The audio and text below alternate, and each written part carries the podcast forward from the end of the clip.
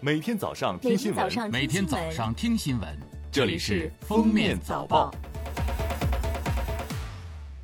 各位听友，早上好！今天是二零二零年六月二十四号，星期三，欢迎大家收听今天的《封面早报》。首先来听今日要闻。六月二十三号九点四十三分，中国北斗三号全球卫星导航系统最后一颗组网卫星成功发射。北斗三号由三十颗卫星组成，首次发射于二零一七年十一月五号实施，用时约两年半组建完成。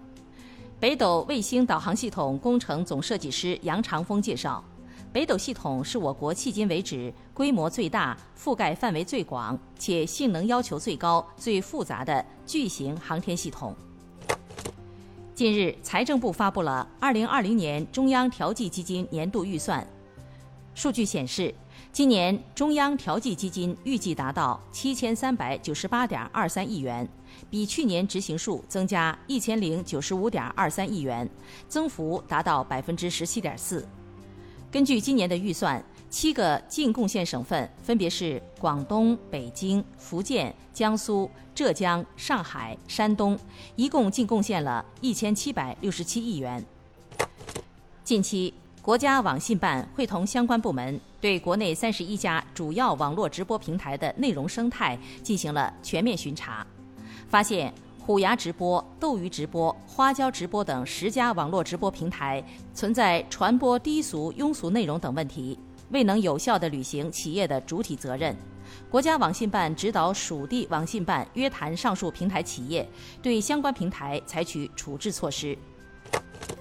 最高人民法院最新发布数据显示，二零一五年至二零一九年毒品犯罪案件中，判处五年有期徒刑以上刑罚的年均重刑率为百分之二十二点三七，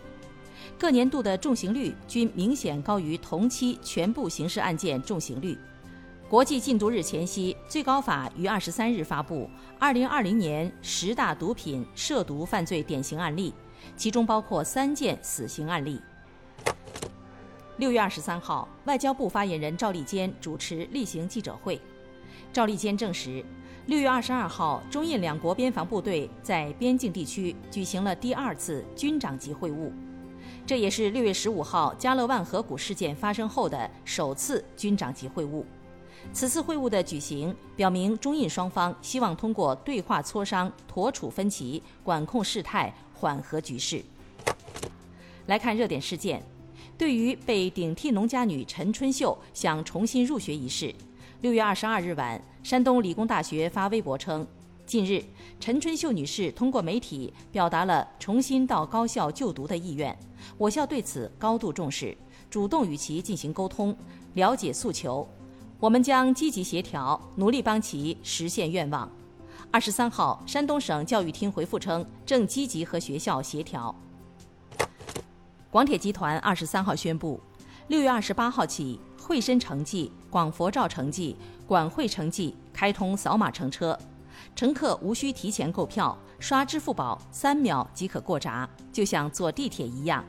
至此，粤港澳大湾区支持扫码乘车的火车站增加至五十一个，大湾区一小时生活圈又提速了。二十三号。胡润研究院发布《疫情四个月后全球企业家财富变化特别报告》。报告称，过去四个月，胡润全球百强企业家中财富增长最快的前五名都来自中国，以黄峥为首，翻倍至两千五百亿，相当于平均每天增长十亿，超过许家印和李嘉诚，一举进入全球前三。其余四位分别是海天味业的庞康、迈瑞的徐航、新希望的刘永好家族和海底捞的张勇、舒平夫妇。近日，安徽一老人因健康码徒步千里到浙江打工引关注。杭州铁路部门表示，没有健康码是可以坐车的。安徽蒙城县马集镇政府确认，老人确实没有手机，所以没有健康码。但他是六月初坐火车到达浙江的，并不是徒步千里。目前大爷已被接回老家，正在做检测。最后来听国际新闻。当地时间二十二号，世卫组织卫生紧急项目负责人瑞安表示，病毒已在全球层面稳固传播。谭德赛则表示，过去一天世卫共接到十八点三万多例新增新冠肺炎病例报告，是目前单日新增最多的一天。谭德赛说，几乎每一天都会创下一个新的令人堪忧的记录。目前，全球新冠肺炎病例超九百万例。据伊朗媒体报道，伊斯兰革命卫队海军司令阿里雷扎·坦吉西里二十二号在伊朗南部阿巴斯港表示，根据最高领袖哈梅内伊的指示，伊朗伊斯兰革命卫队计划在二零二一年三月前在印度洋建立永久基地。目前，该部队已经派出两批海军舰队前往印度洋执行任务。当地时间二十二号，华盛顿示威者聚集白宫附近的拉菲特广场。试图拉倒一座美国前总统安德鲁·杰克逊的雕像。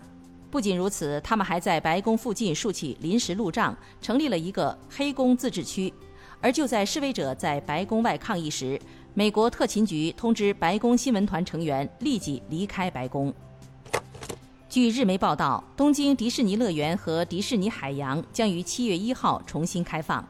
乐园将实施入园人数限制及预约制。需要提前在线上购买指定日期的门票才可入园。两个乐园将于六月二十五号下午三点起开通预约，七月一号重开后的营业时间是早八点至晚八点。感谢收听今天的封面早报，明天再见。本节目由喜马拉雅和封面新闻联合播出。